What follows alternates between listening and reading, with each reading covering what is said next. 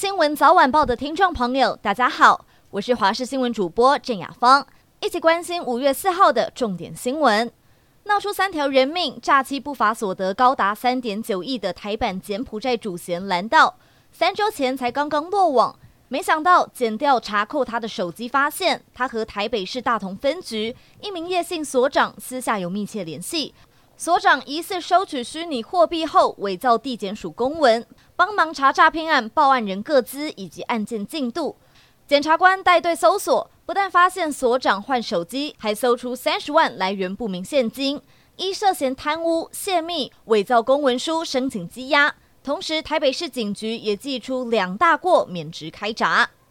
最近食安风波不断。昨天，卫福部长薛瑞元表示，有一批美国蓝莓验出 A 肝病毒，不过在边境就挡下，没有流入市面。但好事多正在同天发出声明，特别点名召回两个校旗的冷冻蓝莓，也让人质疑，明明没有进到台湾，为什么还要退货召回？食药署表示，这批有毒蓝莓的确在边境就挡下，可能业者是做预防性处理。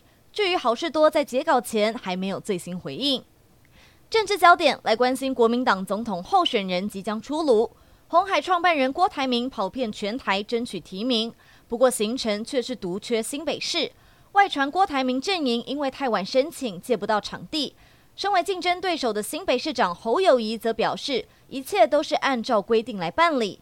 相比郭董打个人战，侯友谊则是继续展现协调实力，摆平了国民党港湖立委内战，凝聚主将气势。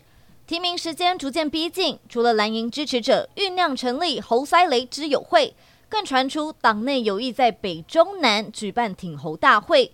对此，侯友谊则表示尊重党内规划。高雄鼓山区柴山下的住宅区，有一群猴子，先是自己爬上电缆，接着跳进透天厝的顶楼。不过后来经过证实，猴子水塔里泡澡的是发生在印度，并非台湾。不过，柴山下的居民也表示，住家附近出现猴群已经见怪不怪。而专家说，天气太热，猴子确实会泡水来降温。体坛焦点：天使二刀流球星大谷翔平今天面对红雀担任先发投手，大谷投了五局，虽然丢掉四分，但狂飙十三次的三振，达成了生涯五百 K，成为在棒球之神贝比鲁斯之后第一位达标百轰五百 K 的球员。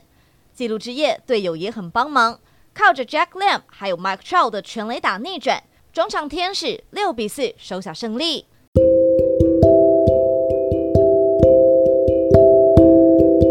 以上就是这一节新闻内容，非常感谢您的收听，我们下次再会。